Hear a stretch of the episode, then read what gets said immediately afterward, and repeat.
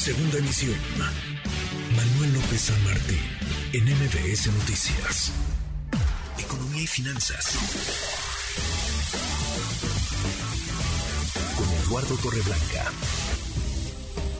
Querido Lalo, muy buenas tardes. Hoy se dio a conocer el índice nacional de precios al consumidor y este registró una variación anual de 8.76%. Dicen los que saben que eh, pues hay una ligera desaceleración respecto a la quincena anterior. ¿Cede la presión inflacionaria, Lalo? Pues eh, mira, Guille, bien lo señalas, el dato eh, resultó aún alto, pero pierde aparentemente, aparentemente pierde un poco de fuerza la presión inflacionaria, es decir, seguirá expresándose un incremento en este promedio, pero al parecer ya no crecería tan fuerte como lo vino haciendo en quincenas anteriores. No hay datos suficientes como para afirmar que las presiones inflacionarias ceden, pero sí están perdiendo un poco de fuerza. Si tomamos en cuenta las eh, primeras quincenas de los meses anteriores, recordemos que en mayo hubo un retroceso en el promedio de los precios de 0.06%, en junio aumentaron 0.84% respecto a la quincena anterior, en julio 0.43%, agosto 0.42% y septiembre 0.41%, es decir, tenemos tres meses con disminuciones de la inflación, pero las disminuciones son muy pequeñas, por eso no podemos afirmar que ya es un proceso, una tendencia consistente. En términos anuales, la inflación está en 8.76, en mayo estaba en 7.58, sigue creciendo pero con menos fuerza.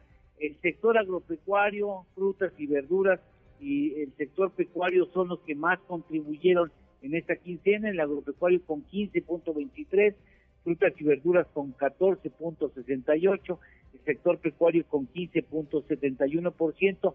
Ya pasó la época en donde los energéticos eran el principal motor de las presiones inflacionarias, hoy están 6.64% y el problema inflacionario está fundamentalmente en alimentos, como es el caso de muchas otras economías, muchos otros países en el mundo que también presentan problemas de inflación. Es importante que consideremos que la inflación va a estar presente en la economía eh, durante varios meses más y que en el mejor de los casos, hacia finales del año entrante, estaríamos ya viendo la cercanía de ese 3% anual, más o menos un punto porcentual, pero lo más seguro es que ya sea en el terreno del 2024, porque parece mentira, pero bajar la inflación no es algo sencillo para las economías, tardan muchos meses en, en entrar nuevamente en los niveles que el Banco de México en este caso y el gobierno mexicano desean o consideran sana para la economía.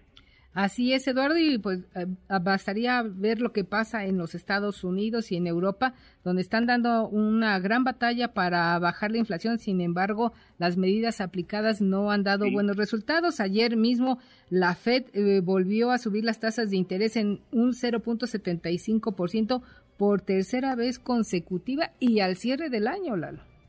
Sí, eh, la Fed había consentido mucho la inflación pensando era un proceso, un fenómeno temporal después de la pandemia y cuando ya se dan cuenta que está tomando dimensiones poco convenientes, entonces la Fed se apura y está aplicando, digamos, medidas muy enérgicas por primera vez, como tú bien lo señalas, por primera vez en la historia monetaria en Estados Unidos hay tres incrementos consecutivos de tres cuartos de punto porcentual que por cierto exigirán de los bancos centrales en el mundo y en el caso del Banco de México la próxima semana, que haya también incrementos en la misma magnitud.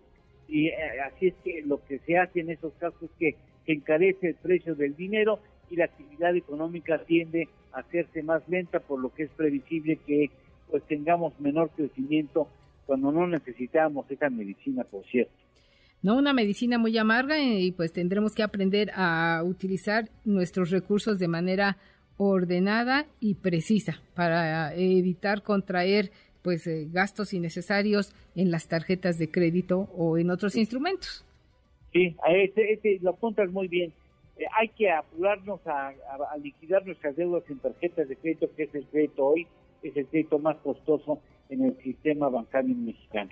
Sí, ¿Tenemos postre, mi querido Lalo? Claro que sí, estaba revisando los datos de cuántos temblores ha habido. Fíjate, me encontré con un asunto interesante, datos de la UNAM. Sí. Eh, en, en los años 90, el promedio anual de temblores en la República Mexicana fue de 828, sobre todo con más de 3 grados en la escala de Richter. Bueno, de 2010 a la fecha, el promedio de sismos por año son de 7.453, 7.453 sismos por año en promedio. Bueno, para sustos no, no, no, no estamos, ¿verdad? Ah, por cierto, ¿dónde te agarró el temblor? Fíjate que a, mí me tomó en el segundo piso, estaba en la Ciudad de México, en el segundo piso, eh, y no me, no me percaté, siempre pensé que me agarre un temblor, pero que no me agarre en un segundo piso, pues ahí me agarró, y fíjate que no lo, no lo, no lo pude sentir, no, no se sintió. Bueno, bueno, bueno, eso es lo mejor, mi querido Lalo. Que tengas muy buena tarde, nos escuchamos el día de mañana. Con mucho gusto, Guille, gracias. Saludos al auditorio y buen provecho. Gracias, gracias a ti. Noticias.